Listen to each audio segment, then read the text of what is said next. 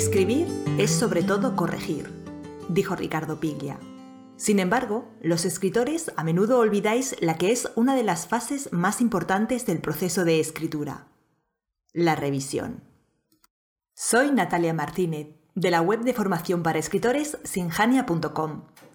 Quiero invitarte, en primer lugar, a que conozcas nuestros cursos, así como el blog, en el que tienes más de 600 artículos sobre escritura que no te puedes perder.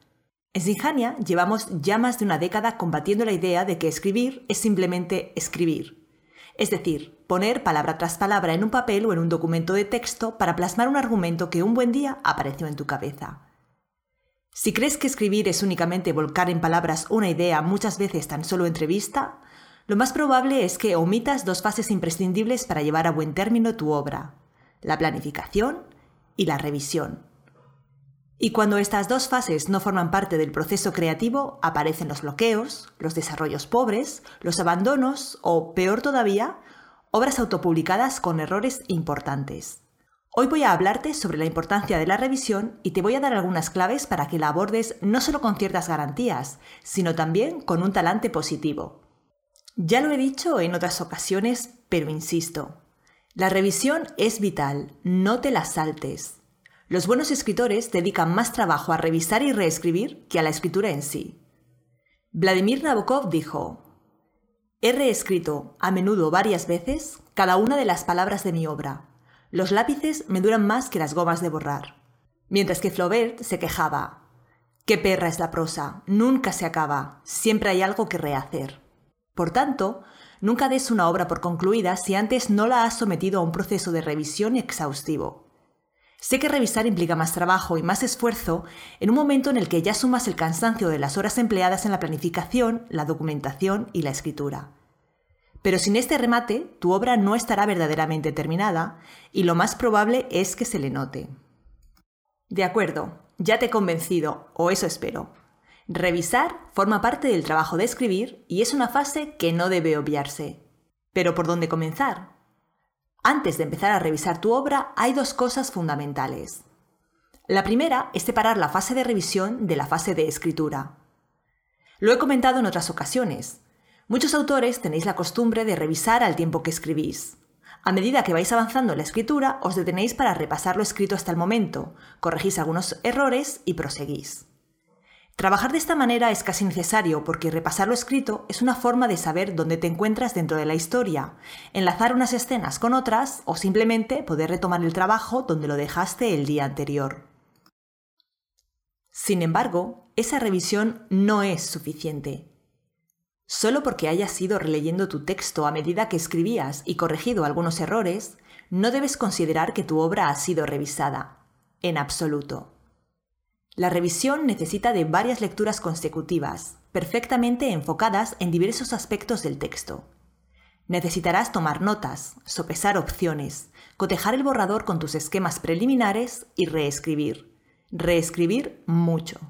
Por eso la revisión es algo que debe hacerse de manera separada una vez que se tiene el texto del primer borrador completo. La segunda cosa fundamental para afrontar la revisión de una obra es haber dejado reposar el texto. No te pongas a revisar tu novela nada más terminarla. Antes bien, deja pasar un tiempo para tomar la necesaria distancia. Solo así serás capaz de leerla con ojos frescos que te permitan detectar errores y fallos, partes sobrantes, desequilibrios estructurales, lagunas o agujeros, fallos en la cronología y un largo etcétera de equivocaciones en las que casi con seguridad habrás incurrido mientras escribías. Te dejo un enlace a un artículo en el que se reflexiona sobre la necesidad de dejar reposar el texto. No te lo pierdas.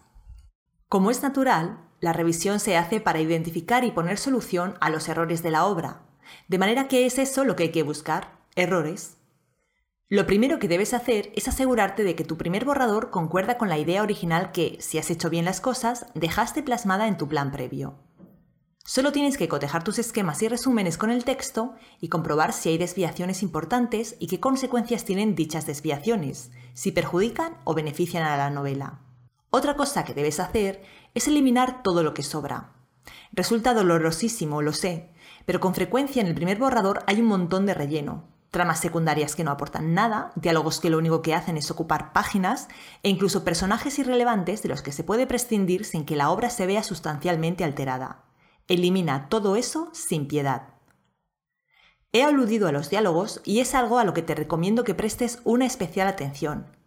Hay una desasosegante tendencia a hacerlos demasiado largos, llenos de digresiones que no aportan, y una todavía más desasosegante tendencia a presentar todas las escenas en forma de diálogos. Tienes más recursos a tu disposición. Úsalos. Además de eliminar todo aquello que sobre y no aporte, durante la revisión también debes concentrarte en reforzar aquellos aspectos relevantes para el desarrollo de la trama que hayan podido quedar débilmente tratados. Es común que mientras escribimos nos detengamos en aspectos secundarios, que luego deberán ser eliminados o al menos recortados, en detrimento de partes que en realidad son fundamentales. Repasa con atención si haces el hincapié necesario en la presentación del conflicto, comprueba que el desarrollo no ha sido fagocitado por el planteamiento. Asegúrate de que los indicios que apuntan hacia el final tienen el suficiente peso para que el lector los capte. La revisión también es el momento oportuno para dar caza al cliché.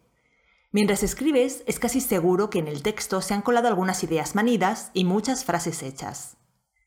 Si quieres que tu novela sea original, debes localizar todo aquello que ya se ha utilizado mil veces en narrativa, así como aquellas formas de expresión que han perdido su fuerza expresiva porque se han usado demasiado, y sustituir ambas cosas por ideas y expresiones frescas y novedosas. Eres escritor, puedes hacerlo.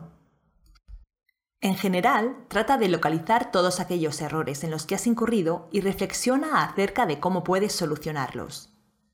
Sopesa las diferentes posibilidades teniendo en cuenta qué consecuencias tendría sobre la obra su aplicación.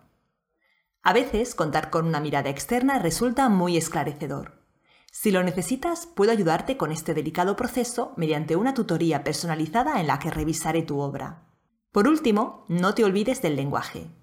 Cada palabra es un pequeño ladrillo que contribuye a formar tu novela. Los buenos lectores no solo leen por la emoción o la intriga de la trama, no se conforman meramente con saber qué le pasa al personaje. Los buenos lectores quieren ser seducidos también por las palabras. Úsalas con maestría, mima el lenguaje. No es necesario que seas relamido ni pomposo. Busca una sencillez que, no por serlo, deje de ser bella y literaria. Para hacer una buena revisión no basta con leer el texto una única vez.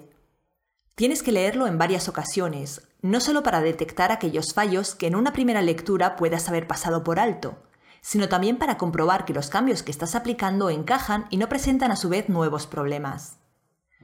Tolstoy reescribió su sonata a Kreutzer nueve veces e hizo siete versiones de Guerra y Paz. Imagina cuántas lecturas, cuántas horas de trabajo, cuánta reflexión después de escrito el primer borrador hasta dar con lo que no estaba bien y convertirlo en una versión satisfactoria y definitiva. Si te fijas, la fase de revisión evidencia la imperiosa necesidad que tiene un escritor de no ser solo un buen lector, sino un lector con muchas lecturas a sus espaldas. Flaubert decía que aquel que quisiera ser escritor debería haber leído antes 15.000 libros. Tener muchas lecturas te permite comparar adecuadamente tu obra con otras del mismo género o temática, así como con los grandes hitos de la literatura universal, lo que te permitirá detectar tópicos por un lado y elevar el tono y el estilo de tu novela para emular a los mejores. Leer te brinda además conocimientos específicos de narratología para, gracias a ellos, poder valorar de manera apropiada cualquier texto. Ten presente que si no sabes juzgar los textos ajenos, tampoco podrás juzgar los propios. Verás que no he hablado en ningún momento de la corrección del texto a un nivel de gramática y ortografía, porque ese es un trabajo que debe hacerse después, sobre el texto definitivo. Eso no significa que si mientras revisas te topas con erratas, tildes que faltan o comas mal puestas, no las corrijas. Pero la corrección definitiva solo tendrá lugar cuando lo que tengas sea la versión última, la que das definitivamente por buena. Ese será el momento de perseguir el gazapo y corregir la sintaxis, la puntuación y la ortografía. Por cierto que esto es también muy importante, así que no dejes de hacerlo. Como ves, todo esto requiere tiempo y la precipitación o querer solventar la fase de revisión de manera rápida no va a beneficiar para nada a tu obra. Así que tómate tu tiempo y ponte manos a la obra. Si de verdad quieres escribir obras memorables, no des tu primer borrador por bueno y acostúmbrate a hacer un trabajo de revisión exhaustivo. ¿Te ha gustado este episodio? Demuéstralo dándole me gusta, compartiéndolo y suscribiéndote. Nos vemos en 15 días con un nuevo episodio que no te puedes saltar si eres de esos que tienden a abandonar sus obras a la mitad porque te falta la motivación. En el próximo episodio te hablaré de cómo mantenerse motivado para escribir. Repasaré contigo los dos tipos de motivación que existen y cómo puedes usarlos a tu favor para perseverar hasta culminar tu novela. Te espero entonces. Mientras tanto, nos vemos en el blog.